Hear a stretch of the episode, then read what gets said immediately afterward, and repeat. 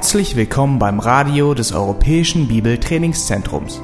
Unser Anliegen ist, dass der folgende Vortrag Sie zum Dienst für unseren Herrn Jesus Christus ermutigt.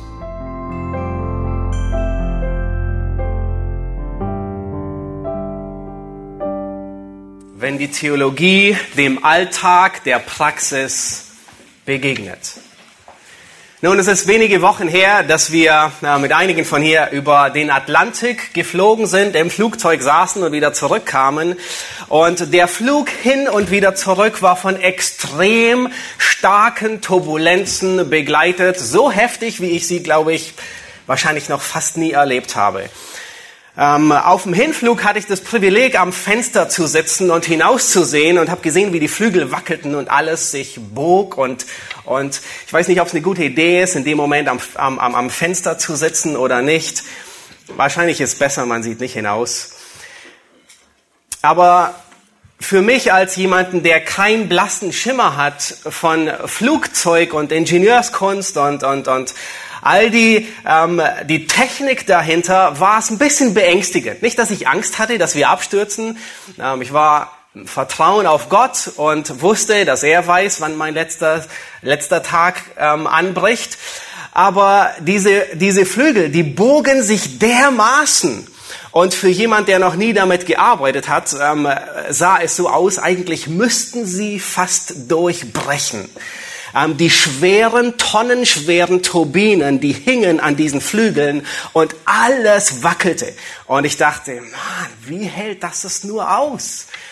Nun, ähm, Theo, der, der sagte hinterher, nun, das ist alles getestet.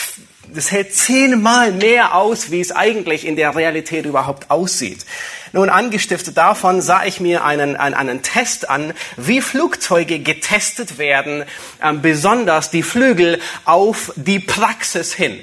Und es ist tatsächlich so, ein Flugzeug wird gebaut mit aller Ingenieurskunst. Das ganze Wissen, ähm, die ganze Theorie setzt man hinein, das, das Kennen der Aerodynamik, ähm, wie man, wie Metalle zusammen funktionieren, wie, wie, wie haltbar sie sind, die Tragfestigkeit und all das setzt man zusammen und baut das Flugzeug.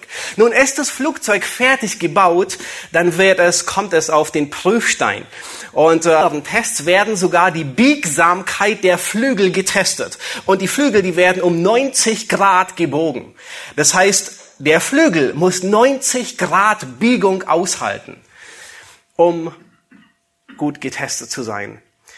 Nun, manche, die brechen tatsächlich dann dort bei dem Test. Aber es gibt zwei Gründe, warum sie brechen. Der erste Grund ist, es war die falsche Technik, es war die falsche Annahmen, falsch berechnet. Die Ingenieure haben irgendwie Mist gebaut. Ähm, ihre Theorie hat nicht funktioniert.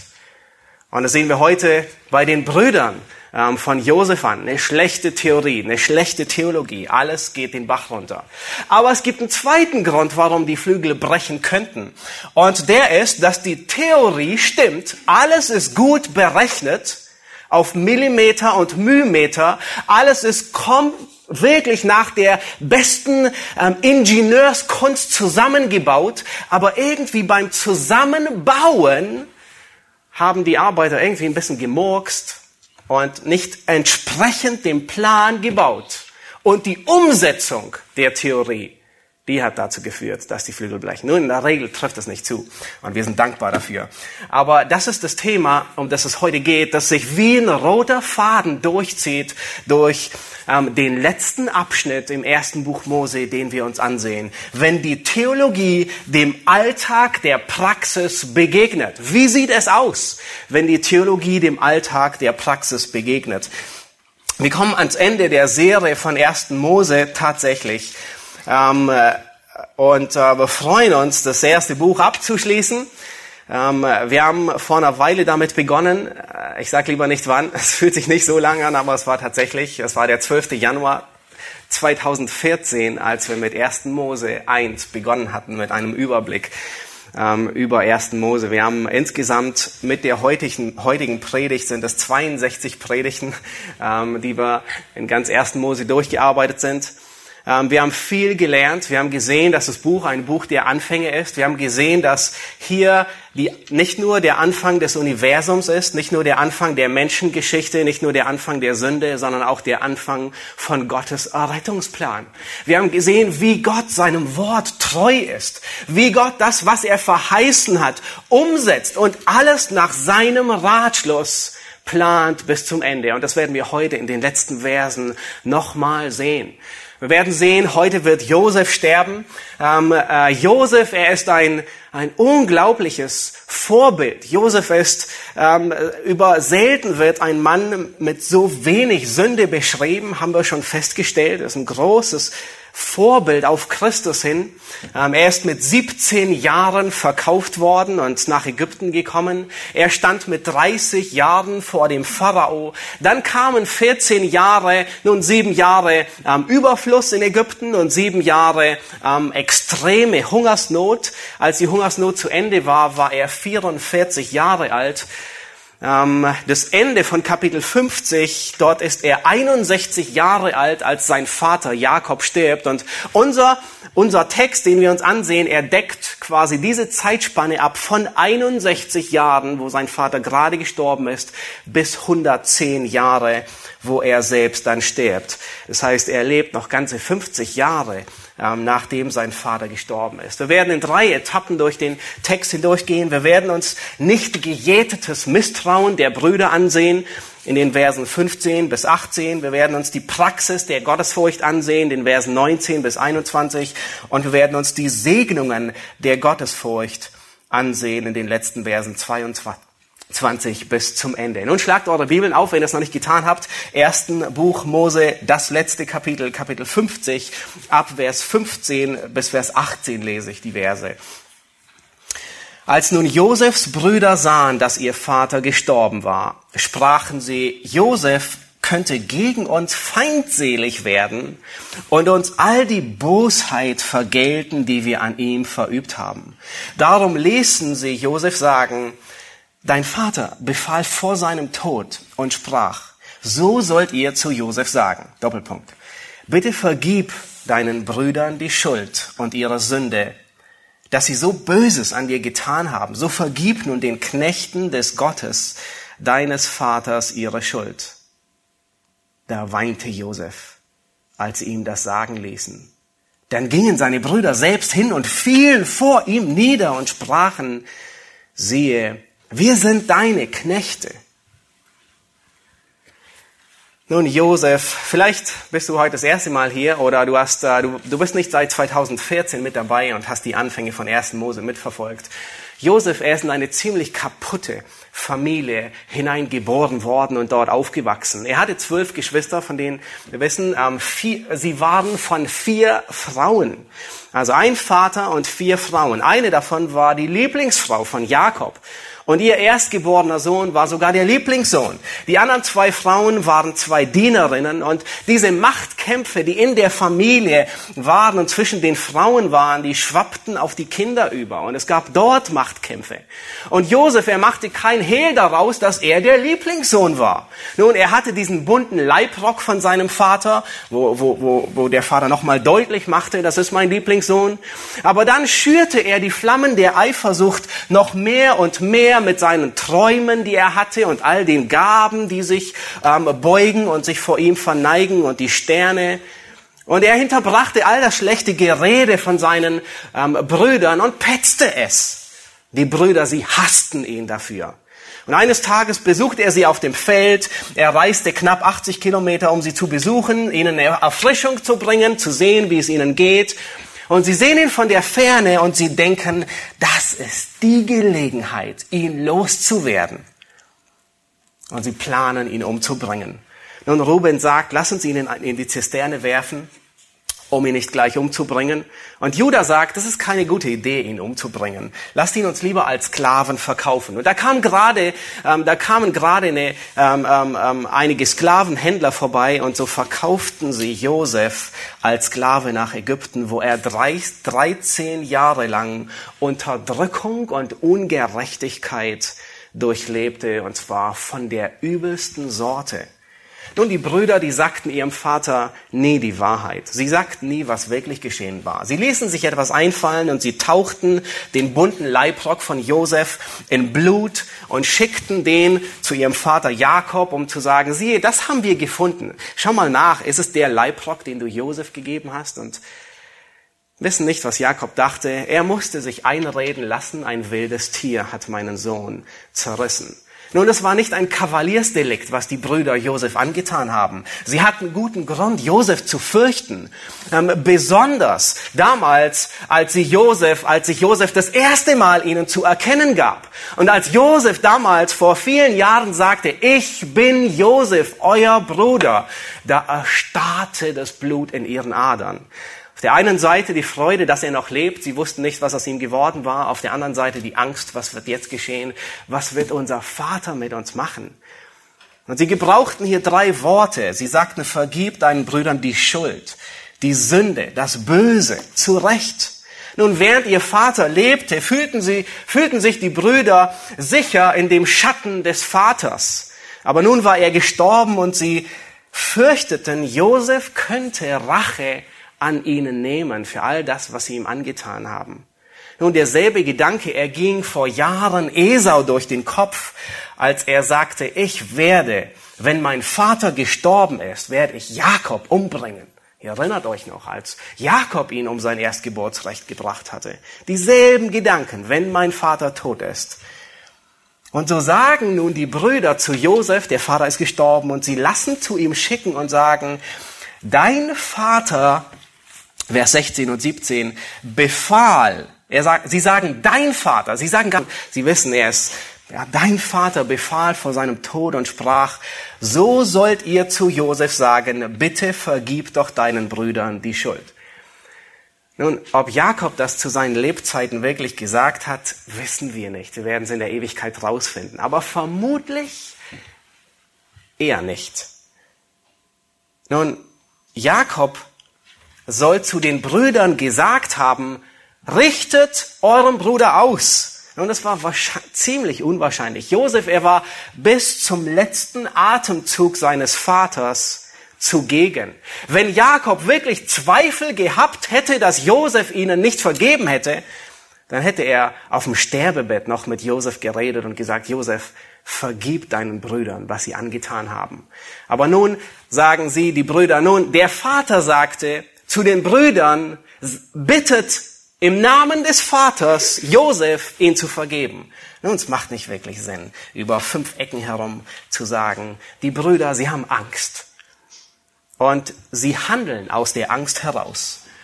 Und das ist kein gutes Handeln. Aus Angst heraus zu handeln bringt meistens nicht Gottesfurcht mit sich, sondern sehr viel Menschenfurcht. Und es, und es führt immer noch mehr dahin, dass noch mehr Probleme, noch mehr Sünde geschieht. Nun, es geht hier, und, und hier ist eine, eine, eine Nuance, es geht hier nicht darum, dass sich die Brüder selbst vergeben. Vielleicht kennt ihr diesen Begriff, ja. Er wird manchmal in, in, ähm, von, von seichter Seelsorge genutzt. Du musst dir selbst vergeben. Nein, es geht hier nicht darum, dass die Brüder sich selbst vergeben, sondern sie vertrauen nicht dass vergebene Sünde vergeben ist. Sie vertrauen nicht, dass Josef, wenn er sagt, dir ist vergeben, dass er das meint, was er gesagt hat.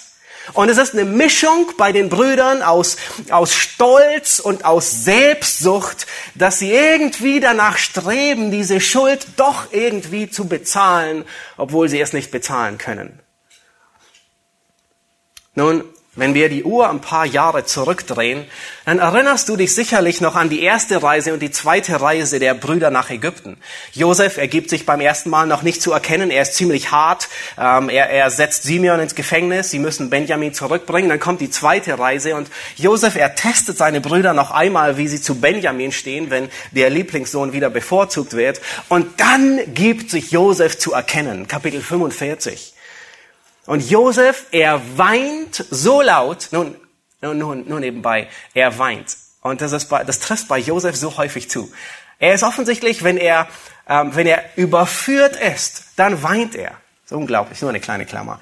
Nun, Josef, er weint so laut, als er sich seinen Brüdern zu erkennen gibt, dass der Pharao im Nachbarhaus, und zwar bestimmt keine Pappe, aber im Nachbarhaus hören sie Josef weinen. Und er sagt, ich bin Josef, bekümmert euch nicht.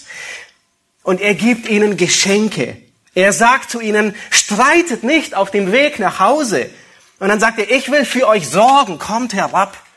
Und dann heißt es in Kapitel 45, Vers 15, und er küsste all seine Brüder und umarmte sie unter Tränen und danach redeten seine Brüder mit ihm. Nun, der Text, er sagt nicht ausdrücklich, aber ich denke, dass hier eine Versöhnung stattgefunden hat. Ich kann mir vorstellen, dass jeder der Brüder ihm um den Hals gefallen ist und gesagt hat, es tut mir so leid, bitte vergib. Und nun stehen wir hier am Ende von 1. Mose 50 30 Jahre nach dem Wiedersehen. 30 Jahre nachdem Josef sich seinen Brüdern zu erkennen gegeben hat. Und die Brüder misstrauen Josef immer noch. Wow. Und Josef, er weint. Er weint, weil seine Brüder ihm zutrauen, so Böses zu tun. Sie glauben Josef nicht. Sie unterstellen ihm, er hätte all das, die 30 Jahre nur vorgespielt und gewartet, bis sein Vater stirbt. Nun war es Josefs Fehler? Nein, es waren ihre Gedanken, es waren ihre Zweifel, es waren Zweifel in ihren Herzen, die Satan dort gesät hatte. Und das Tragische ist, dass dieses Unkraut 30 Jahre nicht gejätet wurde. Und es wird noch schlimmer. Schaut euch an, was dann kommt. Nun, Josef weint, weil er, weil er so traurig darüber ist, dass die Brüder ihm das zutrauen. Und wisst ihr, was die Brüder tun? Sie interpretieren sogar das Weinen falsch. Sie deuten, sie, sie hören, dass Josef weint. Sie sind nicht da, aber sie hören, Josef weint. Und sie deuten sogar das Weinen als Bedrohung und dann und werfen sich nieder vor ihm und sagen, nun, wir sind deine Knechte. Vorher sagten sie, wir sind Gottes Knechte, vergib uns. Und nun weint er und sie denken, oh Hilfe, es ist noch schlimmer um uns. Und sie kommen zu ihm, werfen sich nieder und sagen, wir sind deine Knechte. Hast du dich gefragt, warum? Warum unterstellen sie Josef so böse Absichten? Weil sie ihm misstrauen weil sie nicht vertrauen, dass sein Ja ein Ja ist und sein Nein ein Nein. Dass sie, sie glauben ihm nicht, dass wenn er sagt, ich habe euch vergeben, dass es vergeben ist und dass er nicht mehr, dass er weder dran denken wird und noch die Sünde wieder ausgraben wird. Weil sie ihm misstrauen die ganze Zeit. Deswegen ist sogar die freundlichste Handlung, die Josef tut, nehmen sie als Bedrohung wahr. Und ich denke, hier kommt sogar noch mehr durch. Es ist eine Sache, dem, Brüder, dem, dem eigenen Bruder zuzutrauen, dass er böse sein kann. Nun, das wissen wir alle, können wir. Zutrauen, dass mein Bruder böse sein kann. Aber es ist eine ganz andere Sache, ihm zu unterstellen, dass er sich so böse rächen wird. Nun, warum unterstellen die Brüder Josef das? Was denkt ihr? Warum unterstellen sie? Sie rechnen mit dieser Boshaftigkeit weil sie selbst wahrscheinlich genauso handeln würden. Das heißt, sie spiegeln in Josef das hinein, was sie tun würden. Sie würden genau dasselbe tun. Und deswegen unterstellen sie Josef, dass er es tun würde. Ungejätetes Misstrauen. Und das ist auch heute möglich. Heute in der Gemeinde, in, im Zusammenleben es ist möglich, dass Angelegenheiten nach außen hin geklärt sind, aber im Herzen hält man den Bruder für einen Feind. Naja, nicht ganz für einen Feindfeind, sondern zumindest nicht für einen Freund. Im Herzen wird das Misstrauen nicht gejätet, sondern es wächst ungesehen weiter. Und alles, was die andere Person tut, wird als Bedrohung gegen mich wahrgenommen. Sogar die, die liebevollste und die freundlichste Geste und ich denke, das kann sogar unter uns geschehen, in der Gemeinde, beim Zusammendienen, in, in, in vielen Aspekten, dass man dem anderen misstraut. Vielleicht sogar in, in diesem neuen, der neuen ähm, Situation, wo wir uns als Gemeinde befinden und, und Gemeindegründung planen. Und vielleicht hast du schon mit jemandem geredet über den Aspekt der Gemeindegründung und äh, du hast ihn gefragt oder er hat dich gefragt, nun gehst du mit oder gehst du nicht mit? Und da ist die Gefahr tatsächlich da, den anderen zu misstrauen und über den anderen nicht mehr als Bruder nachzudenken, sondern irgendetwas anderes, alles jenseits von Bruder. Und die Wurzel davon ist Misstrauen anstatt Vertrauen. Und deswegen ermahnt Paulus und sagt in 1. Korinther 13, Vers 7, die Liebe glaubt alles. Nun, sie ist nicht naiv, aber sie vertraut dem anderen. In vielerlei Hinsicht werden dir und mir immer wieder Gedanken durch den Kopf schießen. Aber es ist deine und meine Aufgabe, diese Gedanken, Paulus sagt es, gefangen zu nehmen unter den Gehorsam Christi. Nun, das ist schwer, sich das vorzustellen und noch schwerer, das umzusetzen. Nun, stell dir vor, wie kannst du Gedanken gefangen nehmen? Hast du darüber schon nachgedacht? Hast du schon mal versucht, Gedanken gefangen zu leben? Nun, da laufen Gedanken in deinem Kopf frei herum. Sie laufen hin und her. Und manche davon sind gut, die kannst du laufen lassen, manche sind böse. Und was du tust, ist, sie gefangen zu nehmen, bedeutet, sie zu stoppen und sie zurückzuschicken, ihnen nicht zu erlauben, weiter hin und her zu laufen. Ihnen nicht zu erlauben, sich breit zu machen und noch andere Gedanken mitzunehmen. Dann wäre das nämlich eine größere Gruppe, die du, wo es, wo es noch mehr Kraft, Energie kostet, diese gefangen zu nehmen. Je, je später du damit beginnst, umso herausfordernder wird es. Und lass uns weitergehen und, uns ansehen, was antwortet Josef auf diese, auf diese Frage. Vers 19 bis 21. Aber Josef sprach zu ihnen, fürchtet euch nicht, bin ich denn ein Gottesstelle? Ihr gedachtet mir zwar Böses zu tun, aber Gott gedachte es gut zu machen, um es so hinauszuführen, wie es jetzt zutage liegt, um ein zahlreiches Volk am Leben zu erhalten. So fürchtet euch nun nicht. Ich will euch und eure Kinder versorgen. Und er tröstete sie und redete freundlich mit ihnen. Nun, diese drei Verse, diese Worte sind ein Feuerwerk der Theologie. Hier steckt so viel dahinter. Ich würde am liebsten dreimal noch darüber predigen, aber wir wollen mit 1. Mose zu Ende werden. Nun, nicht nur was Josef sagt, sondern auch wie er antwortet. Nun, Josef habt ihr gesehen, er sagt nicht, ja, ich vergebe euch. Die Brüder fragen, vergibst uns? Bitte vergib uns. Und Josef sagt, ja, ich vergebe euch. Ich habe euch schon längst vergeben. Ich habe es euch schon vor 30 Jahren gesagt. Nein, sondern habt ihr gesehen, was Josef tut? Indem er ihnen antwortet, lehrt er sie die Prinzipien, nach denen Josef selbst lebt. Nun, beim Antworten sagt er, ihr gedachtet es böse zu machen und Gott gedachte es gut zu machen. Bin ich an Gottes Stelle? Beim Antworten nennt er ihnen schon Prinzipien, nach denen er lebt und zeigt auf, es wäre gut, wenn ihr auch danach leben würdet. Er lehrt sie gute Theologie, indem er ihnen einfach nur eine Frage beantwortet. Und zwar beantwortet er die Frage nicht nur mit Ja und Nein, sondern er beantwortet die Frage so, dass sie lernen, gute was gute Theologie ist. Das ist nachahmenswert. Nun, wenn du darüber, wenn du irgendwas gefragt wirst, in absehbarer Zeit, von deinen Kindern, von deinem Arbeitskollegen, von irgendwas, überleg, ob du das nächste Mal nicht einfach nur mit Ja oder Nein antwortest, sondern wenn sich die Gelegenheit ergibt, gleich gute Theologie zu lehren in der Art und Weise, wie du antwortest. Schaut euch die erste Aussage an. Und, und, diese Worte, die sind so großartig. Sie sind wie ein Fenster, das uns Einblick gibt in das Denken von Josef, in sein Herz, in seine Theologie, in sein Innerstes hinein. Nun schaut euch Vers 19 an. Die erste Aussage. Bin ich denn an Gottes Stelle?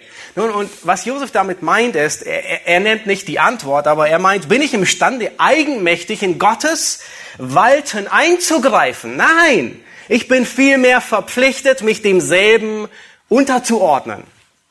Und er sagt, bin ich an Gottes Stelle. Nun, es ist auffallend, dass 1. Mose mit ähnlichen Worten beginnt und mit ähnlichen Worten endet. In 1. Mose 3 verspricht die Schlange Eva genau das. Ihr werdet sein wie Gott. Und hier ist ein beachtlicher Unterschied zwischen Adam und Eva und Josef. Erst Mose beginnt damit, dass Menschen Gottes Platz einnehmen wollen. Und erst Mose endet damit, dass Josef es ablehnt, Gottes Stelle einzunehmen. Nun, Josef, er will nur ein Instrument Gottes sein und er will nicht den Platz Gottes einnehmen. Ein Kommentator, Kent Hughes, ähm, er schreibt, sehr zutreffend, schreibt er, wie viele von unseren Problemen kommen von unserem Versuch, im Leben anderer Menschen Gott spielen zu wollen? Wie viele von unserer zwischenmenschlichen Probleme kommen von dem Versuch, dass wir Gott spielen wollen im Leben anderer Menschen? Wie wahr? Lasst uns weitersehen. Schaut euch die zweite Aussage in Vers 20 an, was, was Josef tut. Vers 20. Ihr gedachtet mir zwar Böses zu tun, aber Gott gedachte es gut zu machen, um es so hinauszuführen, wie es jetzt zutage liegt. Nun, Josef, er spielt ihre Verantwortung nicht herunter, sondern was Josef hier tut, ist, er hat ein klares Verständnis von der menschlichen Verantwortung und von der Souveränität Gottes. Und wenn die zwei aufeinander prallen, dann geht nur einer als Sieger hervor. Und das ist immer Gott. Nun, Josef sagt nicht, ach, so schlimm war es nicht. Doch, es war sehr schlimm. Es war mega schlimm. Es war so schlimm, dass Josef seine Söhne danach benennt und sagt, Gott hat mich vergessen lassen. Er sagt ihnen ins Gesicht, ihr gedachtet es böse zu machen. Da war nicht die leiseste Spur von irgendetwas Gutes, irgendetwas Schönes, irgendetwas Rosiges. Nein, es war nur böse. Ihr habt Pläne geschmiedet, mir zu schaden aber Gott hat eure Pläne umgestürzt und diese bösen Pläne zum Guten geführt. Josef, Josef, er hatte eine gesunde Theologie. Josef, er hatte ein Gottesbild, das im Wort Gottes gegründet war. Ein Gottesbild, das seine Brüder nicht hatten. Sie hatten nicht eine gesunde Theologie. Nun, Gott ist fähig, Sünde außer Kraft zu setzen und schlussendlich das, die Boshaftigkeit zu seiner Ehre zu gebrauchen. Das ist unvorstellbar. Das können wir, das können wir nicht einordnen, nicht verstehen. Gott kann verzwickte Situationen zu seiner Verherrlichung gebrauchen. Nicht einfach nur, dass irgendetwas Gutes rauskommt, sondern sogar, dass er verherrlicht wird.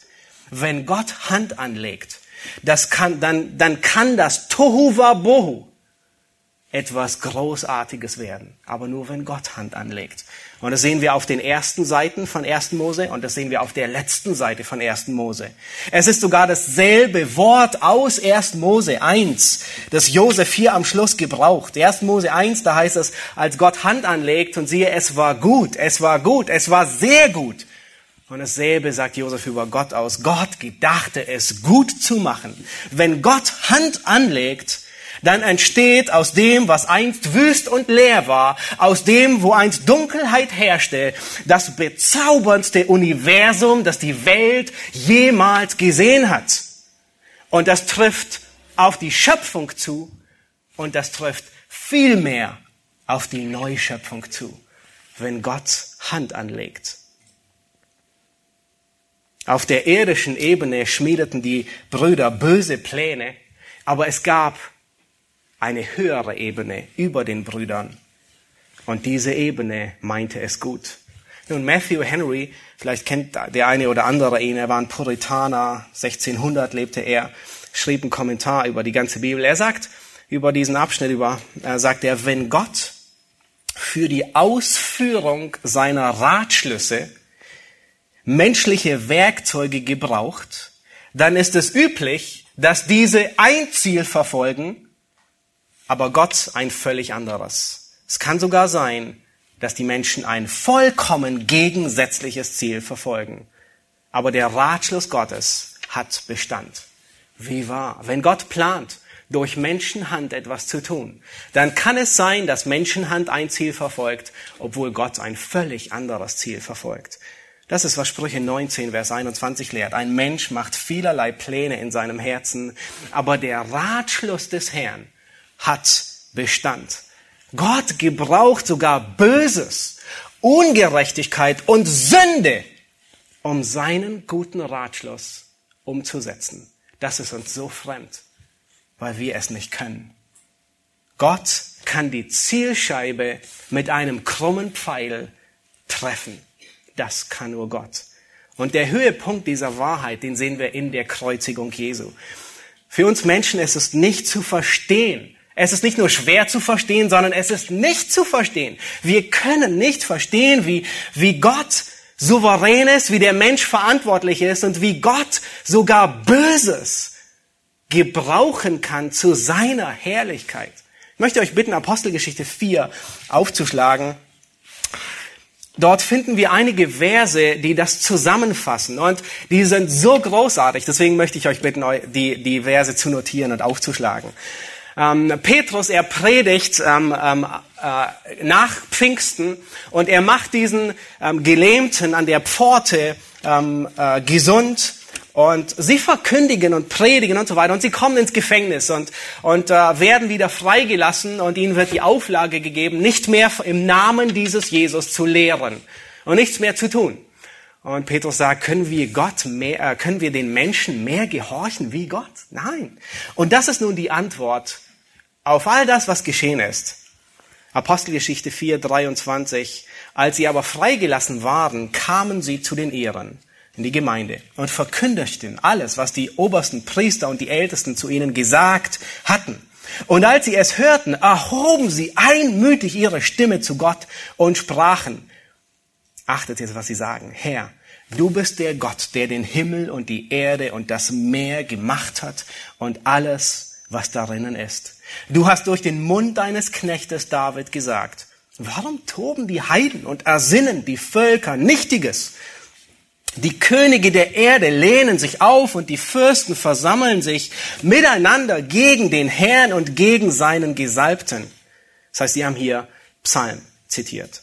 Ja, wahrhaftig, gegen deinen heiligen Knecht Jesus, den du gesalbt hast, haben sich Herodes und Pontius Pilatus versammelt, zusammen mit den Heiden und dem Volk Israel. Alle, ja, sie zählen alle auf.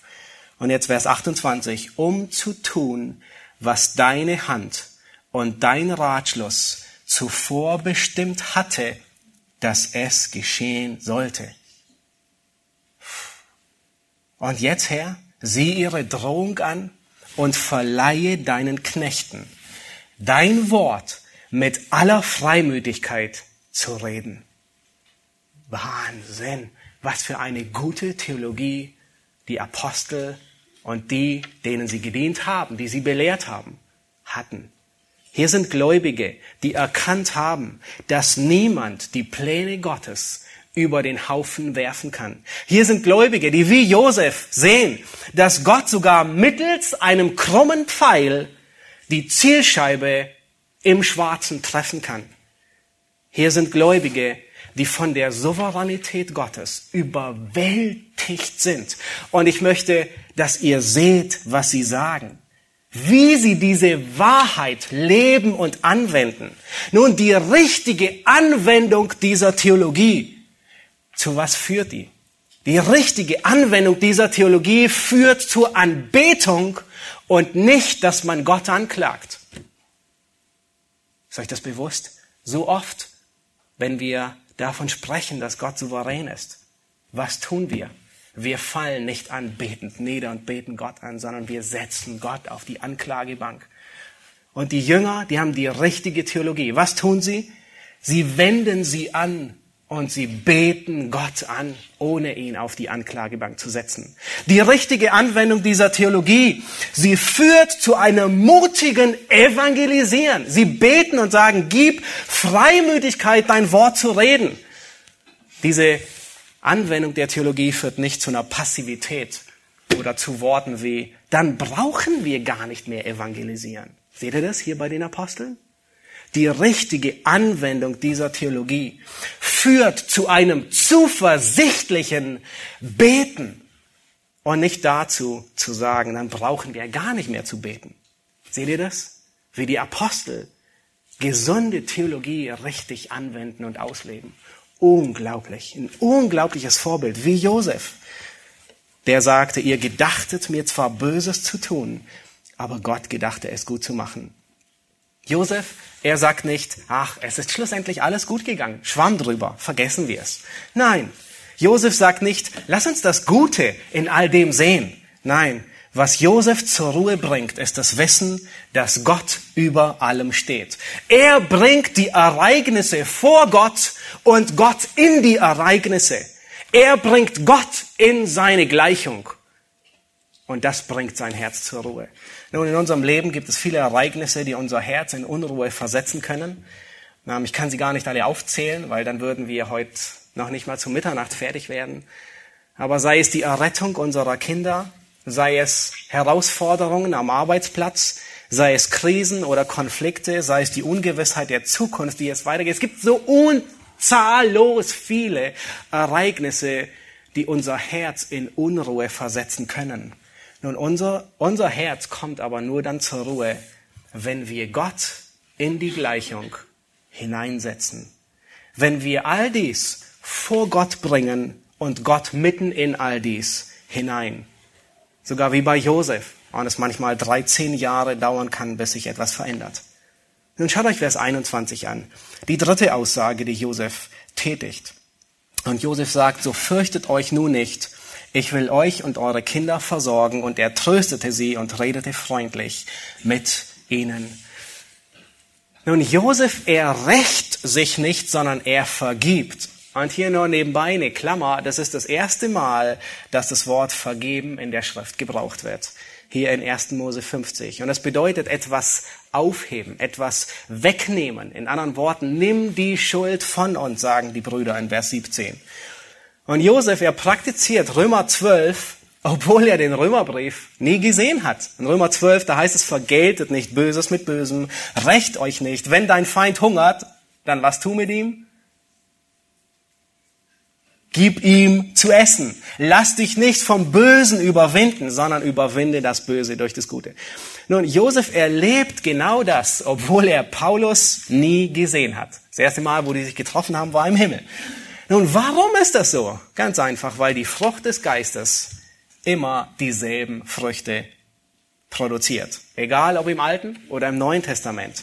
Egal ob bei Heiden oder bei Juden. Ob 20, äh, 2000 Jahre vor Christus oder 2000 Jahre nach Christus. Egal auf welchem Kontinent. Die Frucht des Geistes wirkt in jedem Gläubigen identisch.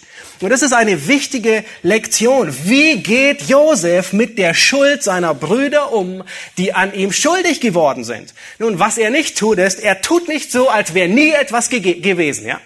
Manchmal neigen wir dazu, ach, einfach alles zu ignorieren. Nein, er sagt ihnen eindeutig, ihr gedachtet es böse zu tun. Aber er hält ihnen die Schuld nicht mehr vor.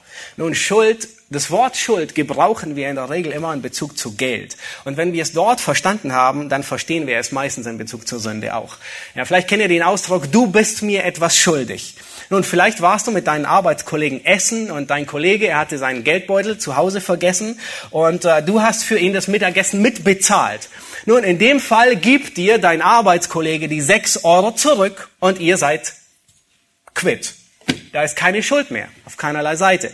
Ja, vielleicht hast du das Auto von deinem Freund voll getankt und eigentlich wäre er dir 50 Euro schuldig, aber ihr seid gute Freunde und ähm, du sagst, nein, nein, ich rechne dir keine Schuld an. Ja, ähm, wir sind quitt. Du könntest auch sagen, ich vergebe dir, aber bei Freunden gebrauchen wir den Ausdruck meistens nicht in der Regel. Ja, aber irgendjemand, der Punkt ist, irgendjemand, er muss diese 50 Euro tanken bezahlen, richtig? Kannst nicht einfach sagen, nun ich vergebe sie dir und du bekommst sie erstattet. Nein, es geht nicht. Und genauso ist es mit der Schuld der Sünde. Schauen wir uns Josef an. Nun, seine Brüder, sie haben ihn ausgezogen. Sie haben ihn in die Zisterne geworfen. Sie haben ihn verkauft als Sklaven. Nun, ihr Schuldenkonto ist so gewaltig im Minus, dass wir uns das kaum vorstellen konnten. Und die Wiedergutmachung die ist nicht so einfach wie mit sechs Euro Mittagessen, die einfach erstattet werden und wir sind quitt. Nein, sie wollten es irgendwie wieder gut machen. Und ihre Art der Wiedergutmachung war, wir werden deine Knechte. Reicht das aus, Josef? Dass wir, dass die Schuld gut gemacht ist? Und es hätten 13 Jahre Hölle in Ägypten im Gefängnis nicht wieder gut gemacht. Außerdem lag Josef ganz Ägypten zu Füßen. Mehr oder weniger waren alle seine Diener. Er brauchte nicht noch seine eigenen Brüder als Diener. Wie will ich das erstatten? Und das ist die Herausforderung. Zwischenmenschliche Schulden können nicht erstattet werden. Es geht nicht wie beim Mittagessen. Wenn, wenn ich mir Geld leihe von dir und ich zahle sie zurück, dann sind wir quitt. Nein. Sie muss entweder, sie bleibt die Schuld. Wir sprechen hier nicht von Euro, von Geldschulden, sondern wir sprechen von zwischenmenschlichen Schulden. Entweder sie bleibt oder sie wird vergeben. Nun, wenn sie vergeben wird, dann muss sie bezahlt werden. Und dann bezahlt sie der, der vergibt. Josef, er hätte die Schuld behalten können. Bei jeder Gelegenheit hätte er seine Brüder immer wieder dran erinnern können. Nun, erinnert ihr euch? Ich wollte euch nur erinnern. Ihr wart diejenigen, die immer, immer ein bisschen stacheln. So, erinnert ihr euch, als ich damals rief, Ruben, hol mich hier raus? Erinnert ihr euch, dass ihr mich nur mit meinen Unterhosen verkauft habt nach Ägypten? Hin und wieder immer ein bisschen stacheln. Er hätte beim Erbe austeilen, hätte er einfach sie nur erinnern können. Erinnert ihr euch damals? Ach ja.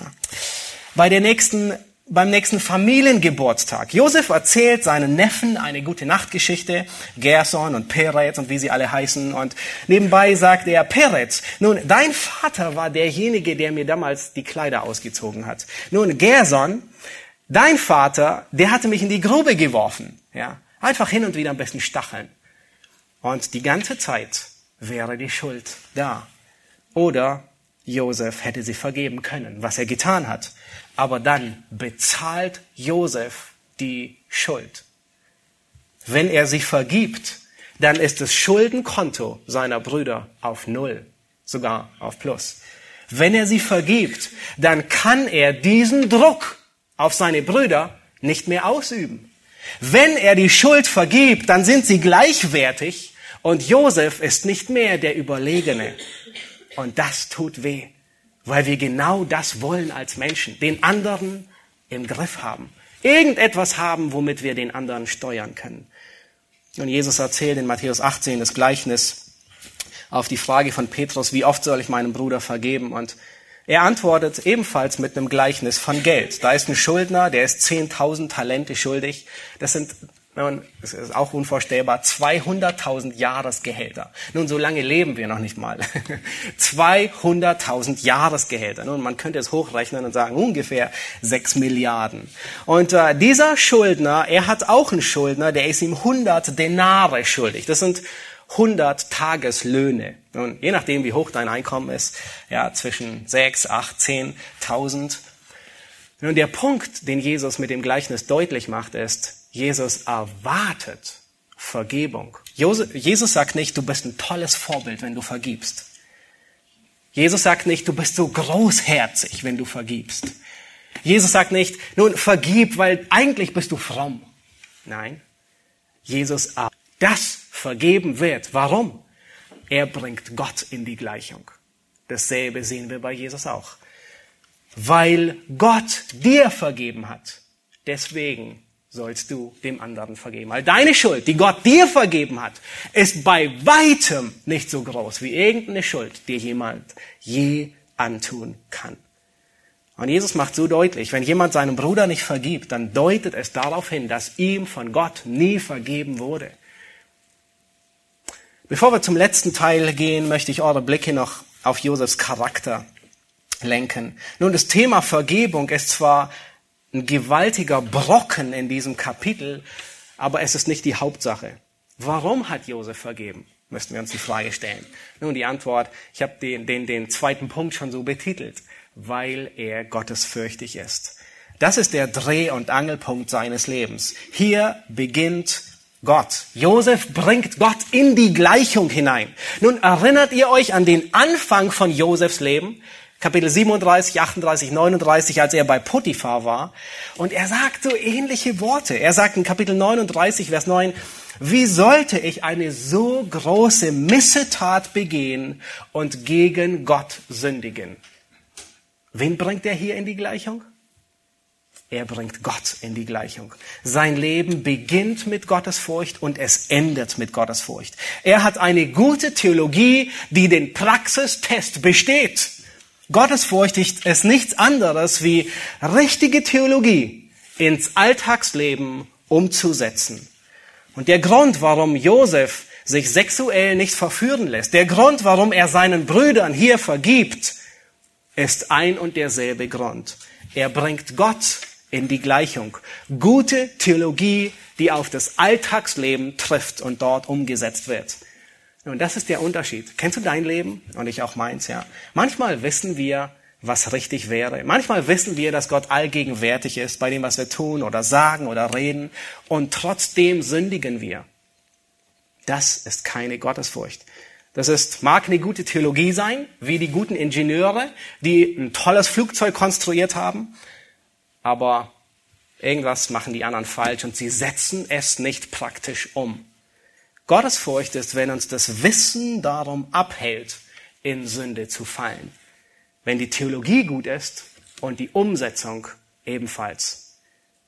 Nun, vielleicht stellst du dir die Frage, wie wachse ich in Gottesfurcht? Da möchte ich nur auf die Predigt von Paul verweisen, der erst vor kurzem ähm, oder vor ein paar Monaten über Sprüche gepredigt hat. Nun, wir würden am liebsten eine Pille einwerfen, richtig? Morgens eine und wir sind, ähm, äh, wir haben Antigene ähm, gegen Menschenfurcht und sind nur noch gottesfürchtig. Oder wir würden, die anderen würden ein Software-Update einspielen. Ähm, aber das funktioniert nicht. Das ist nicht, was das neue testamentliche Prinzip uns lehrt. In 1. Timotheus 4, da sagt Paul zu Timotheus, übe dich. Er sagt nicht, trink einfach Gottesfurcht einmal, sondern übe dich, trainiere. Das ist dasselbe Wort wie im, im ähm, ähm Gym, beim, beim Trainieren. 6, Vers 11, jage nach, dasselbe, der Gottesfurcht. Nun, Hiob das Thema Gottesfurcht ist so großartig, wir können es gar nicht streifen, aber Hiob, er sagt in Kapitel 13, Vers 11, wird nicht seine Majestät euch in Furcht versetzen. Nun, wer versetzt uns in Gottesfurcht? Die Majestät Gottes. Nun, wo finden wir die Majestät Gottes? Paulus antwortet uns im Römerbrief draus. Wir finden sie, wenn wir draußen durch die Natur gehen. Das sagt uns schon viel über die Majestät Gottes aus.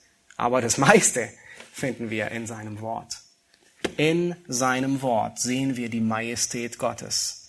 Jesaja 50, Vers 10. Wer unter euch fürchtet den Herrn? Wer gehorcht der Stimme seines Knechtes? Das geht eins zu eins zusammen. Und er sagt, sogar wenn im Finster, sogar wenn ihr im Finstern wandelt und kein Licht seht. Das heißt, manchmal gehen wir durch Zeiten, wo wir das Ende des Tunnels nicht sehen. Wir sehen nichts als Finsternis. Und trotzdem fürchten wir den Herrn wenn wir uns an seinem Wort festhalten, auch wenn wir nicht das Ergebnis ansehen. Alles wird gut.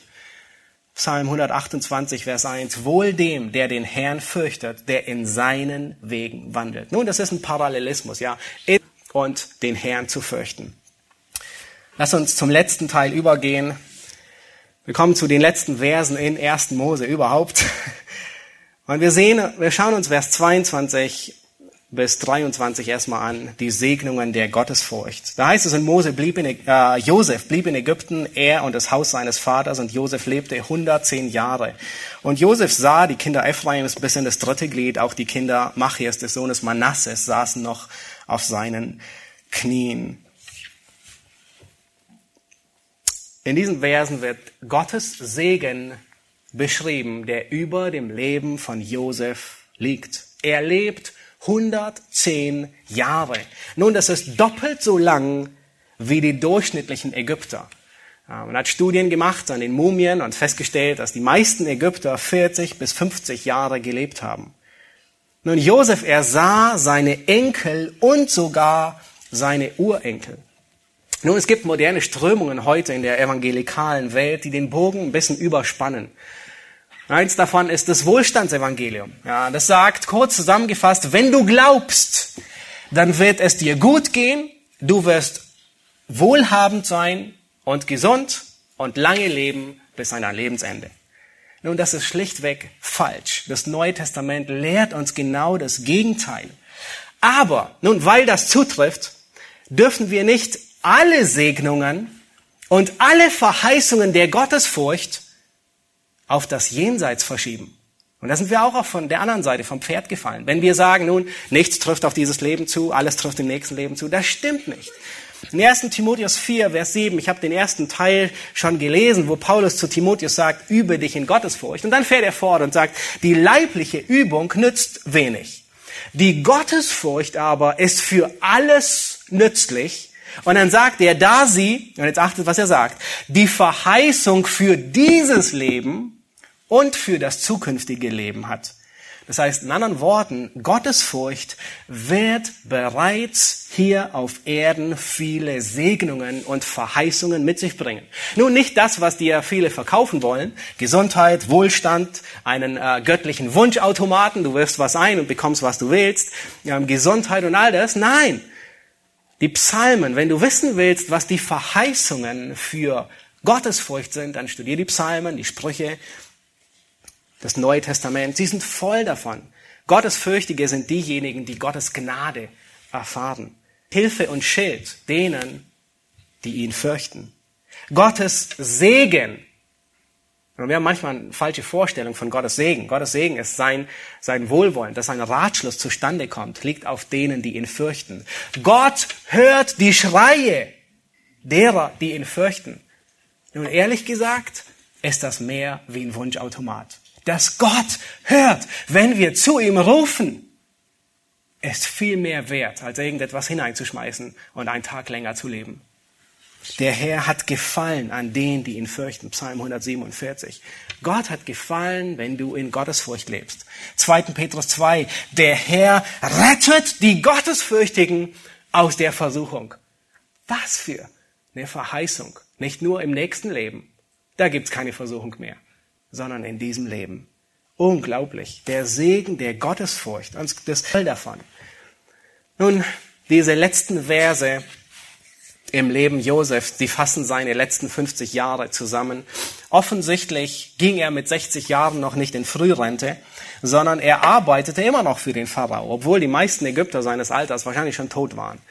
Nun, was macht Josef die letzten 50 Jahre von 60 oder 61 bis 110, bis er stirbt? Nun, wir werden es im Himmel herausfinden. Aber ich denke, dass die nächsten Verse es deutlich machen, dass er 2. Timotheus 2, Vers 2 auslebt. Dass er das Erbe, was er empfangen hat, was er empfangen hat, weitergibt an die nächste Generation. Lass uns die Verse 24 bis 26 lesen. Und Josef sprach zu seinen Brüdern, ich sterbe aber Gott wird euch gewiss heimsuchen und euch aus diesem Land hinaufführen in das Land, das er Abraham, Isaac und Jakob zugeschworen hat. Und Josef nahm einen Eid von den Söhnen Israels und sprach, gewisslich wird Gott euch heimsuchen und ihr sollt dann meine Gebeine von hier hinaufbringen. Und Josef starb 110 Jahre alt und man balsamierte ihn ein und legte ihn in einen Sarg in Ägypten. Nun, Josef, er stirbt im Glauben wie sein Vater. Josef, er hat die Verheißung des Landes Kanaan nicht gesehen wie sein Vater. Aber was tut er? Nun, wenn seine Enkel ihn besuchten und sie fragen, oh, warst du heute bei Opa? Ja, was hat er gesagt? Nun, er, nun, was war das Lied? Das Lied war, mach dich nicht zu breit hier in Ägypten, wir ziehen bald von dannen. Irgendwie in einer rhythmischen ähm, äh, Melodie, vielleicht äh, hat sich ein bisschen besser gereimt. Immer wieder dasselbe. Nun, wahrscheinlich hat Josef tatsächlich diesen immer wieder dasselbe erzählt. Lebt euch nicht ein hier, wir ziehen hinauf ins Land Kanaan. Er wusste, dass Gott sein Versprechen wahr macht. Er sagt nicht, nun, ich werde sterben, aber irgendwie werdet ihr aus diesem Land herauskommen. Nun, ihr werdet fliehen, keine Ahnung. Das sagt er nicht, sondern habt ihr gesagt, gesehen, was er sagt? Er sagt, Gott wird euch heraufführen. Erkennt ihr das Leben in seinem Muster? Wen bringt er wieder in die Gleichung mit? Er bringt Gott in die Gleichung. Damals, vor 17 Jahren, als er mit, mit der Frau von Potiphar redete, wie könnte ich gegen Gott sündigen? Damals, vor 50 Jahren, als sein Vater starb und er seinen Brüdern sagte, bin ich an Gottes Stelle und jetzt am Ende mit 110 Jahren Gottesfurcht. Gott ist immer in seiner Gleichung. Theologie, die im Alltagsleben praxistauglich ist.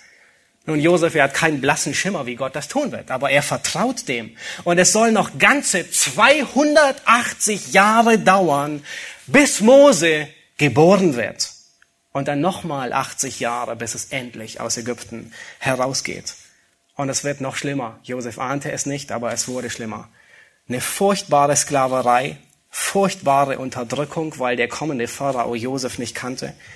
Und der Anfang von zweiten Mose ergibt uns einen Einblick. Die Israeliten, sie werden zur Arbeit gezwungen. Nun, von allem, was wir entnehmen können, wahrscheinlich sieben Tage die Woche. Kein Feiertag, kein Ruhetag, nichts dergleichen. Mit Aufsehern werden sie ausgepeitscht. Die Hebammen, die werden angewiesen, die geborenen Jungen umzubringen. Und weil es nicht funktioniert, sondern sie gottesfürchtig sind, werden alle Jungen in Nil geworfen. Und es heißt in einem dieser Verse, sie machten ihnen das Leben bitter mit harter Zwangsarbeit, an Lehm, an Ziegeln, mit allerlei Feldarbeit, lauter Arbeit, zu denen man sie mit Gewalt zwang. Das ist die Sklaverei Ägyptens, die ihnen bevorsteht. Und dann sagt Josef, Gott wird euch, und er gebraucht ein besonderes Wort, heimsuchen. Nun, das Wort ist, das, ist in unserer Sprache selten geläufig, ja. Aber es bedeutet so viel wie Josef sagt, Gott wird euch besuchen. Im Sinne von Gott kommt vorbei. Und er schaut nach euch und er kümmert sich um euch. Und genau das geschieht im zweiten Buch Mose. Das zweite Buch Mose beginnt mit der Geburt von Mose die ersten Jahre von Mose und dann heißt es am Ende von Kapitel 2 und Gott erhörte ihr Wehklagen und Gott gedachte an seinen Bund mit Abraham, Isaac und Jakob. Und Kapitel 2, Vers 25, da heißt es, und Gott sah auf die Kinder Israels. In der deutschen Übersetzung heißt es, und Gott nahm sich ihrer an. Aber das ist, er besuchte sie. Er suchte sie heim. Josef wusste nichts von Mose. Er wusste nur, dass Gott sie hinaufführt. Er hatte keinen blassen Schimmer, wie mächtig Gottes Hand wirklich sein könnte. Hätte er das gesehen, er hätte sich wahrscheinlich fünfmal im Grab umgedreht. Er lässt, Gott lässt Mose überleben und sogar adoptieren, ausgerechnet in das Haus dessen, der ihn umbringen will. In das Haus der Tochter des Pharao. Die mächtige Hand Gottes die zehn Plagen, Wasser zu Blut, dann, dann, dann Fische, Geschwüre, Finsternis und sogar der Tod des jedes Erstgeborenen in Ägypten. Der Durchzug durch das rote, ja, durch das rote Meer. Das ist die mächtige Hand Gottes, wie er sie geführt hat. Nun, dasselbe Wort wird einige Jahrhunderte später von Zacharias gebraucht. Ganz unbedeutend. Der Vater von Johannes dem Täufer als er wieder reden konnte, bricht er in Jubel aus und singt, Gepriesen sei der Herr, der Gott Israels, denn er hat sein Volk besucht und ihm Erlösung bereitet. Und er spricht hier von Christus. Er ist der bessere Mose, der, der kommen soll. Der Mensch, der aus einer schlimmeren Sklaverei befreit wie die Ägypter. Nun gibt es eine schlimmere Sklaverei wie das, was wir vorhin gesehen haben. Es gibt eine. Und das ist die Sklaverei der Sünde. Vielleicht sitzt du heute Morgen hier und du bist nicht gerettet. Deine Schuld ist nicht vergeben. Du bist auf direktem Weg ins, in deine Verderbung. Aber es gibt jemanden, der dich aus dieser Sklaverei befreien kann. Und das ist Christus. Das ist, rufe ihn an. Flehe zu ihm, dass er dich befreit. Wenn er Hand anlegt, dann ist die zweite Schöpfung nichts im Vergleich zur ersten Schöpfung, die wir bewundern. Diese Errettung ist noch gewaltiger wie der Durchzug durch das Rote Meer. Ich möchte schließen mit einer Strophe aus Psalm 86, Vers 11 wo es heißt, weise mir her deinen Weg, damit ich wandle in deiner Wahrheit. Der zweite Teil heißt, richte mein Herz auf das eine. Nun, wenn er sagt, richte mein Herz auf etwas, eins, was möge es sein? Ziemlich wichtig. Und dort heißt es, richte mein Herz auf das eine, dass ich deinen Namen fürchte. Amen. Das ist, das wollen wir lernen von Josef. Gott in jede Gleichung unseres Lebens hineinzunehmen.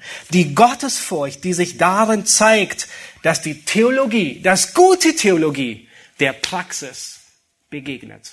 Das ist Gottesfurcht.